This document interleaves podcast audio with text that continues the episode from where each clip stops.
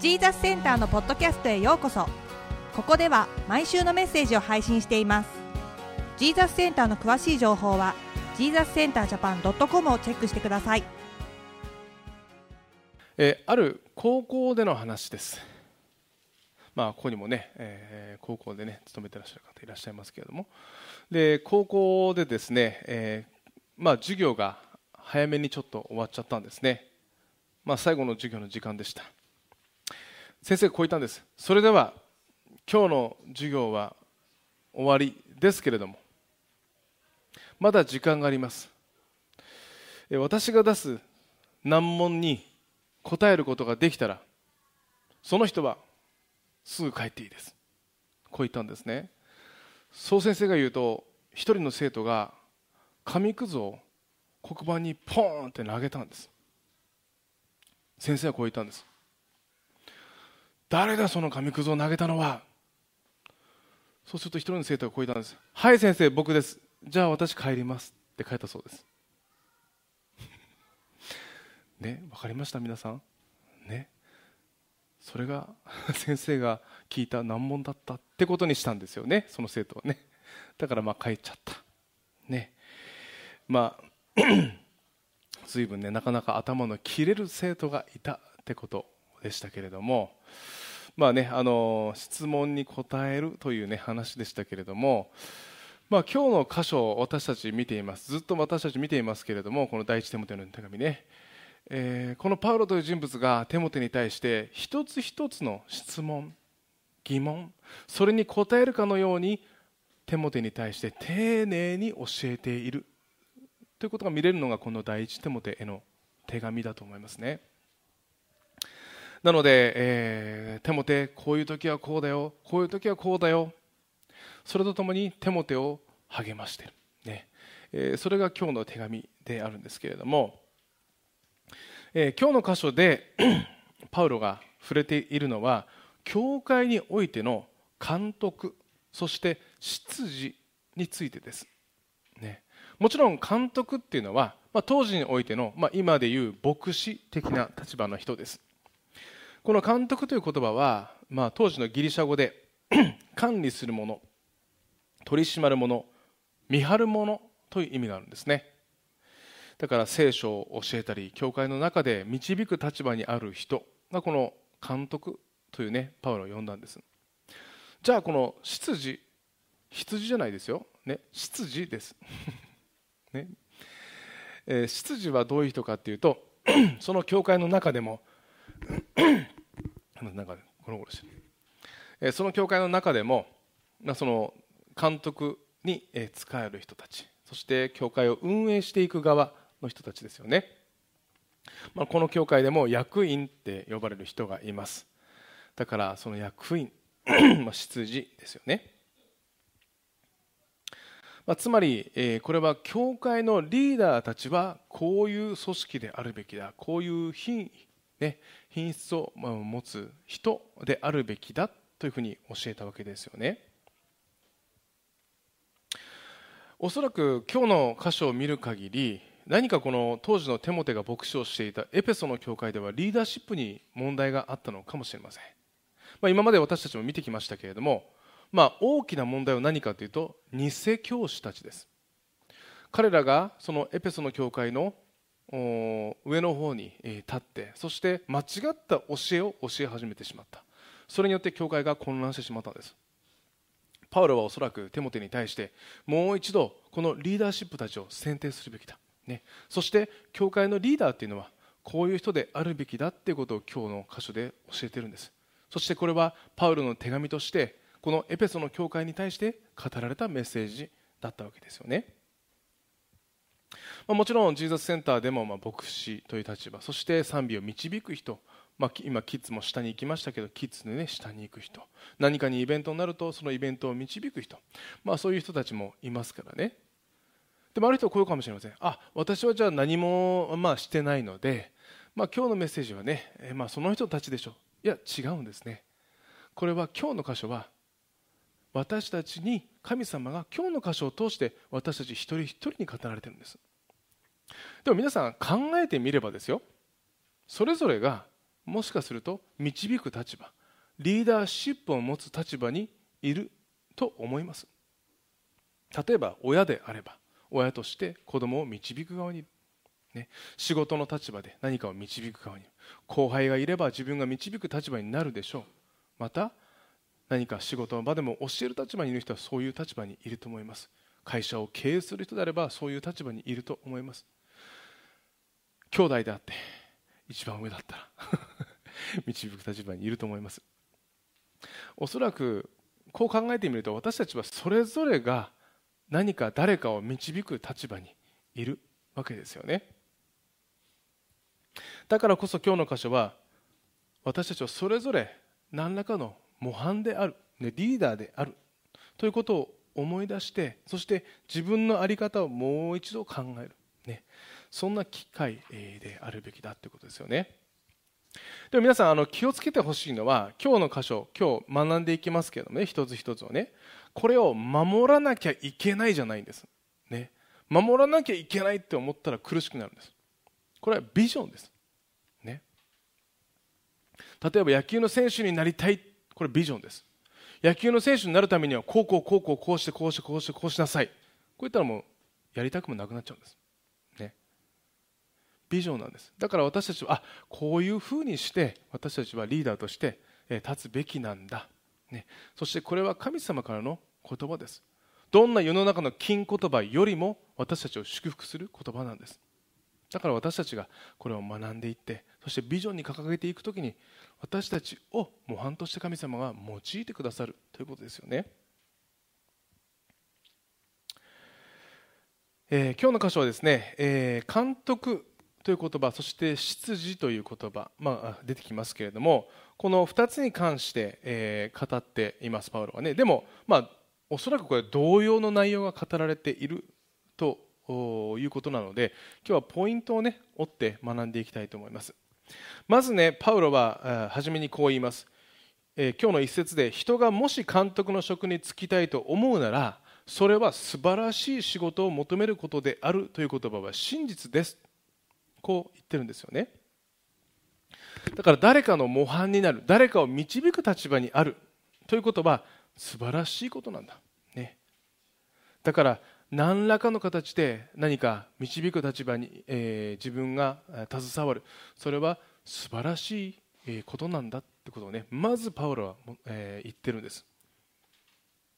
仕事場でも何かの場でも自分がこうリーダーの子ににどう？ってなってねああ自分がなっちゃった。ああなんでだろう？って思う時もあります。自分は本当にできるのかな？そう思う時もあります。でも神様はこう言うんです。それは素晴らしい仕事なんだよ。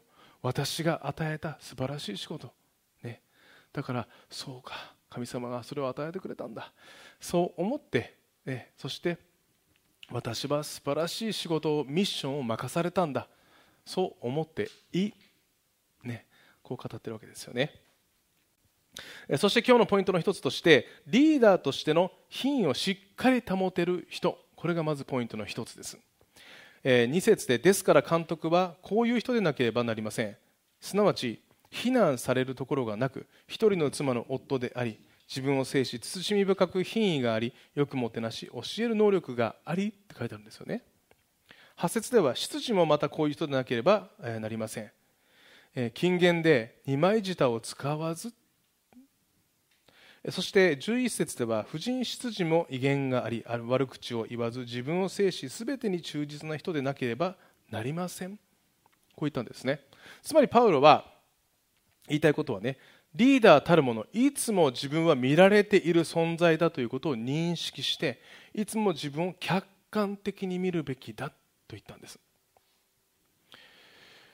えー、リーダーという存在がねどう導くのかで組織は大きく変わってきますよね。何か問題がある組織に素晴らしいリーダーが来ればその組織はまた、えー、素晴らしい方向に行くわけです。そして人はそのリーダーを尊敬できなければついていくのは難しいんです。まあ、これはね私たち、え、ここに親という存在がたくさんいますけれども親であっても同じですよね、え、今特にメディアに出てる人の品格というものが、え、問われている時代です、ね、メディアに出ているだけで世間の模範になるということだからですよね。なのでこうモラル的に問題があるとメディアに出られなくなってしまうというのは現代において普通です。まあ最近スポーツ選手の考え方も変わってきましたよね。あの一昔前のスポーツ選手って違いますよね。一昔前はよし今日は打つ飲むっていうね 遊ぶっていうのがなんかこう昭和のね、えー、考え方スポーツ選手でしたけれどもね。皆さん今のスポーツ選手全然違いますよ、えー、大谷選手。うちの息子もね毎日帽子かぶってってます。エンジェルスのね。大谷選手。まず夜外食に行かない、ね、体調管理だけ。ね、暇があれば寝る、ね、あまりこう同僚たちとも、ね、選手たちとも交流を持たない。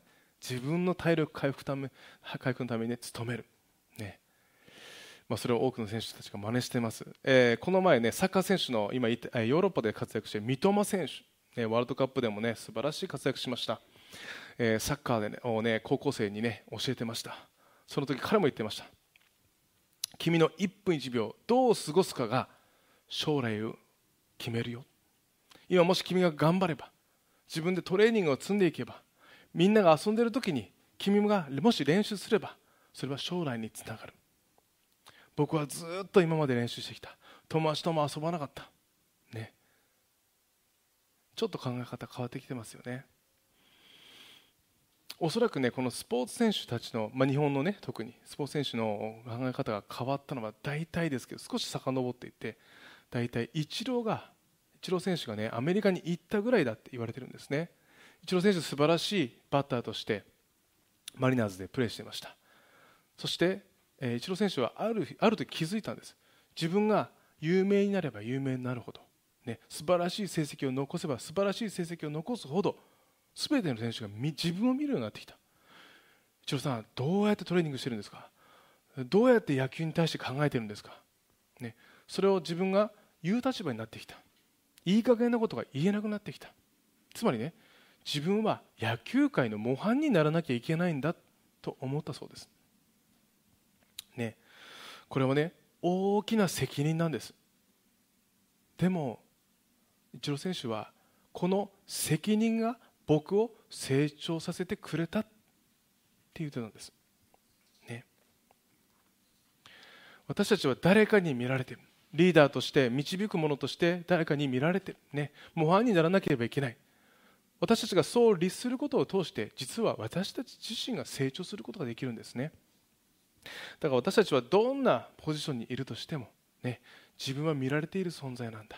自分を律しそしてそれは私たちが成長する、えー、一歩にもなっていくんだ。そして自分自身も成長していかなければいけないんだ。ということをね認識するべきですよね。ある人もね私はこの組織を変えたい。この、まあ、今自分がいる組織を変えたい。でもどうすればいいかわからない。あのどうやったら組織って変わっていくと思いますか？皆さんも導く立場にいるどうやって変えていきますか？ある一つのね、えーまあ、調査がね、まあ、面白い実験なんですけれども、えー、ジョージタウン大学のマルシェア・ミシェリという教授が行った実験なんですけれども、えー、15の役所に勤める1万5000人を対象に不正や不道徳ルール違反を見つけ見つけて改めるように伝えたんです。でどれだけ彼らが行動を改めるかということを調査したんですって。そしたらね残念なことにほとんどの人がその言葉によっては自分の行動を改めるということはしなかったそうです。ただその組織の中でそれを改めている人がその姿を見せることこれがすごく効果があったんだそうです、ね、私たちは自分が属する組織においてこの組織を変えたいな。まあ、それは家族単位でも素晴らしい家族にしていきたいな。素晴らしい組織にしていきたいな。そう思った時は言葉で言うよりも自分の姿を見せることなんです。そうしていくと自然とそれが周りに影響を与えるわけですよね。つまりリーダーの背中姿というのもね言葉よりも効果があるということです、だから私たちはいつも模範にある立場にあるんだってことを自分でもう一度再認識するべきだってことですよね。そして続いてリーダーの素質について3節でこう言います。お酒飲みでなく暴力を振るわず恩和で争わず金銭に無欲でと書いてありますね、まあ、酒飲みでなくという言葉は大酒飲みでなくという意味なんですね。そして恩和で争わない。人。また教会や組織のリーダーになると会計などを、ね、まとめる係になる。そんなことがあるわけですよね。これ昔からそうだったんですね。8節でも大酒飲みでなく不正な利を貪らずって書いてあるんです。じゃあこの2つ目のポイントは何なのか。これ何を言いたいかというと悪魔に対して隙のない人でありなさい。とパウロは言うんです。あのよくねニュースや事故事件をね起こす人が口にするのがね、えつい魔が差してしまったって言葉をよく時々耳にしますよね。で周りに聞くといつもはいい人なのに。ね。でもね悪魔は実際に私たちの心に訴えてくる存在だって聖書は言うんです。あの悪魔という言葉はラテン語でサーターンって言葉なんです、ね、ヘブライ語、ね、これは訴えるものって意味なんです。悪魔の誘惑。そして悪魔がね、え、攻撃してくる攻撃っていうのはすごく簡単なんです。訴えるんです。お前はそれで本当にいいのか？ね？そうしちゃってもいいんじゃないのか？こうやってもいいんじゃないのか？これが悪魔の攻撃なんです。ね？で今日の箇所特にね悪魔が誘惑しやすい人っていうのがおそらくお酒があお酒で意識がない人。また怒りで満たされた人。そしていつもお金のことを考えている人。なぜかというとそういう時にこそ神様の声聞こえなくなっちゃうんです。ね。確かにね、えー、日々悪いニュースがね、えー、流れ残念なニュースも流れてきますけれども、まあ、ニュースになるような事件や事故を見てみるとね人間がね 間違いを犯す時の状況っていうのがこの一つ一つになるんじゃないかと思います。ね。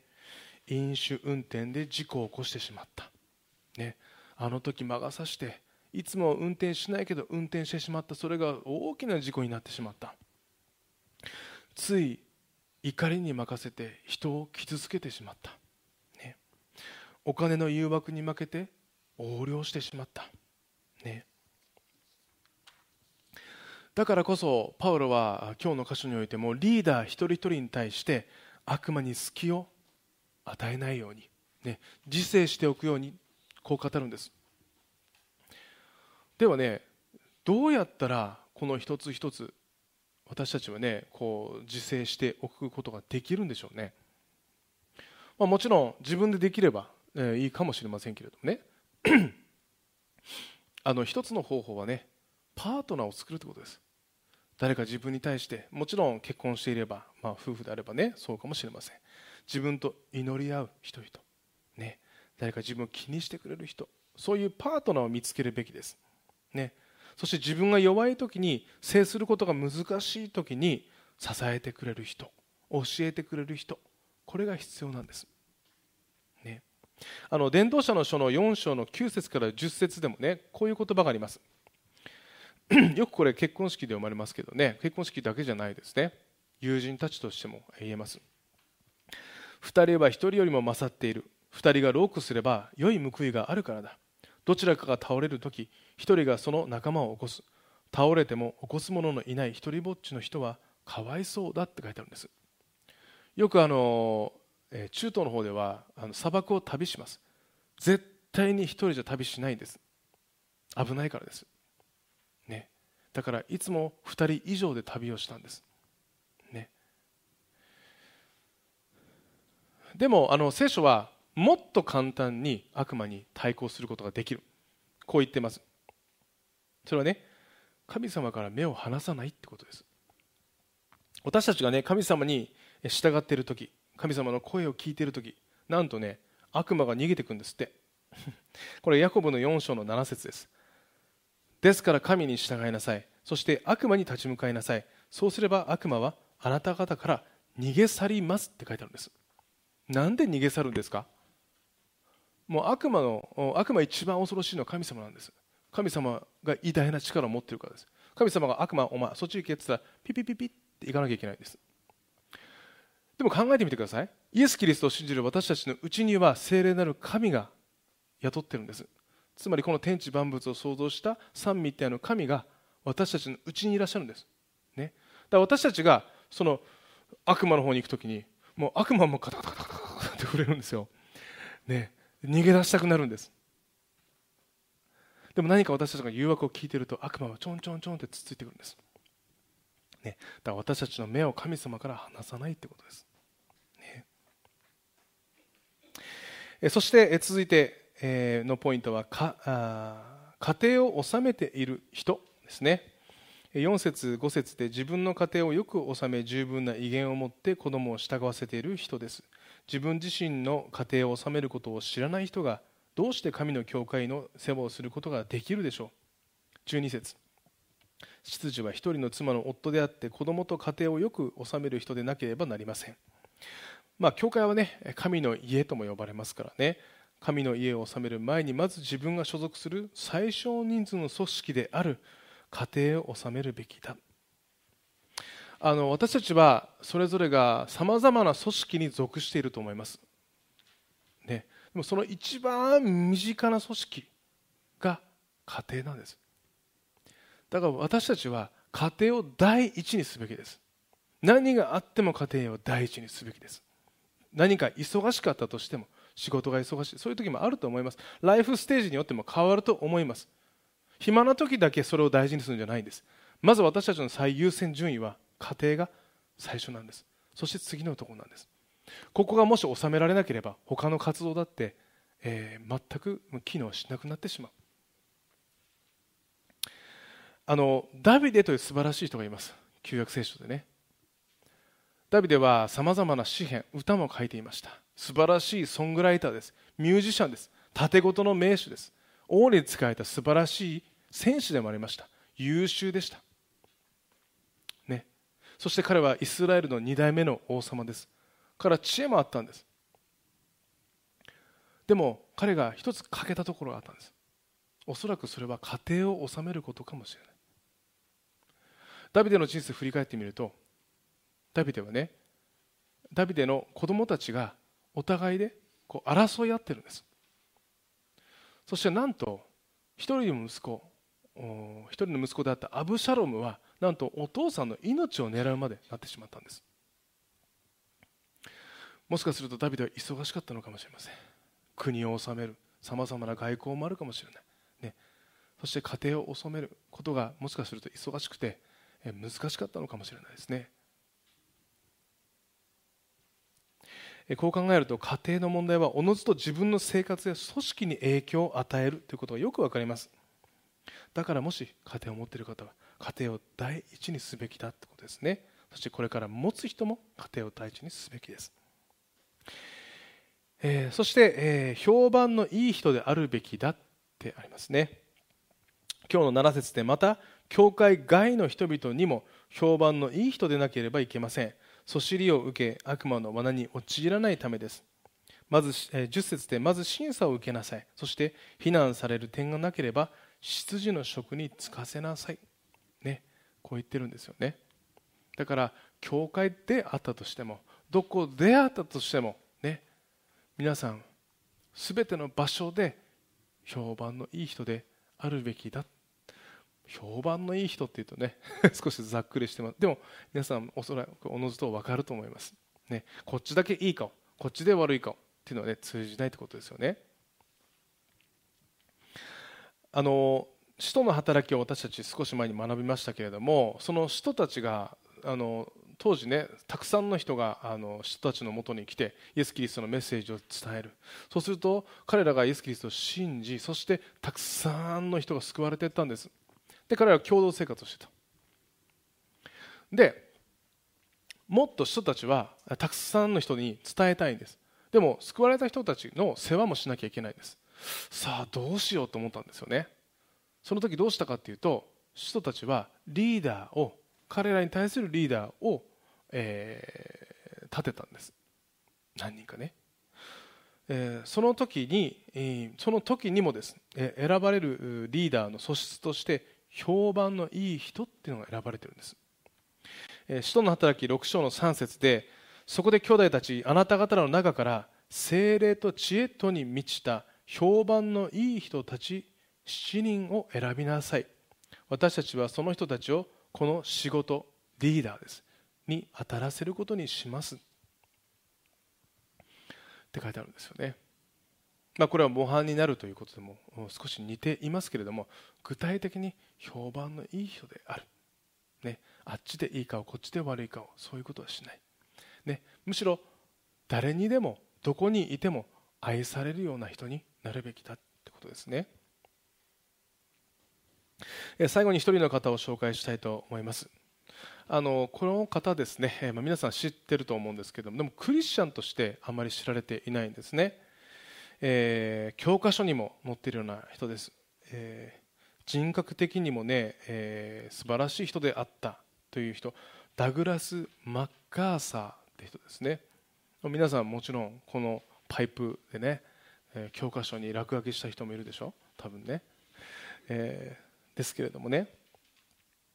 もちろん、うん、マッカーサー大佐とよく言われますけど活躍したのは第二次世界大戦後ですね。少し時代を、うんとちょっと戻ってみてえー、第二次世界大戦後の日本に、えー、GHQ 連合国最高司令官総司令部というものが置かれたわけですよね。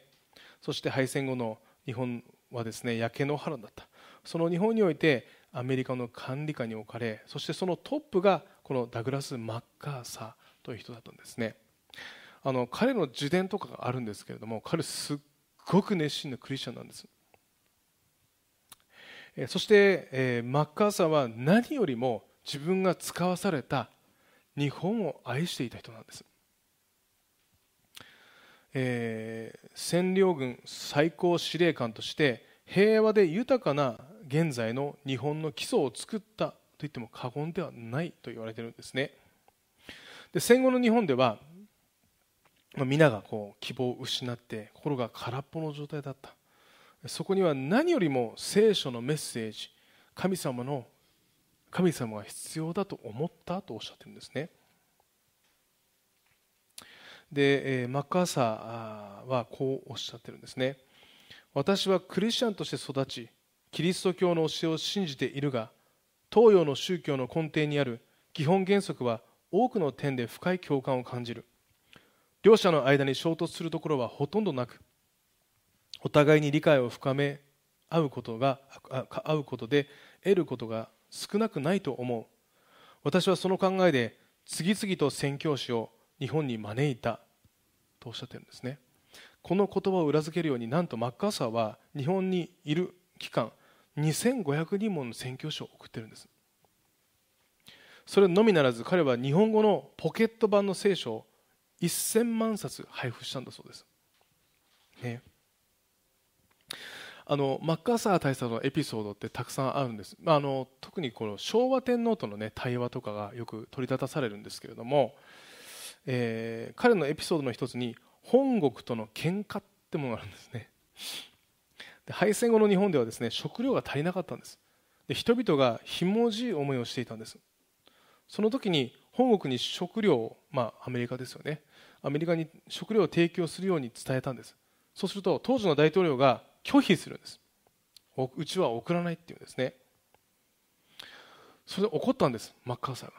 絶対に折れなかったんです。食料を送ってくれ、ね、多くの人が亡くなってるんだ。そうすると日本のためにね、えー、アメリカがこう食料を、ね、送ってくれた。当時の大統領に対して直談判してくれたわけです、えー、ある評論家も日本の占領を任されたマッカーサーの意見で日本はどうにでもなったが彼のおかげで日本は大変得をしたことは否定できません言ってるんですよね。まさに彼はマッカーサーはリーダーとしても優秀だったんです。そしてどこででもね教会もちろん中いや教会の外でも素晴らしく評判のいい人だったんです。ね尊敬される人であった。ということですよね。さて、えー、今日も神様を通して私たちがそれぞれの組織にいるリーダーであってそして私たちに対するビジョンが与えられました、ね、どうか皆さん今週一日一日歩んでいく時にどこかの時、えー、いつかね朝でもいいです。いつでもいいです。どうか皆さん一つ一つの項目を思い出してみてください。それを守るんじゃないんです。それをビジョンとして私たちが追っていくんです。その時に神様が必ず祝福してくださるからです。では一言お祈りしましょう。愛する天のお父様あなたご自身が私たち一人一人をさまざまな場所に置いてくださっていることを感謝します。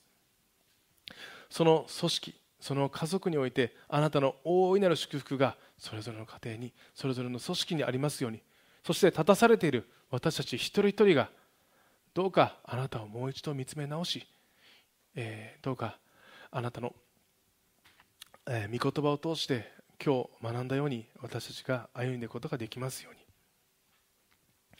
に、力が足りないと感じている人人に対してはどうかあなたが力を送ってください。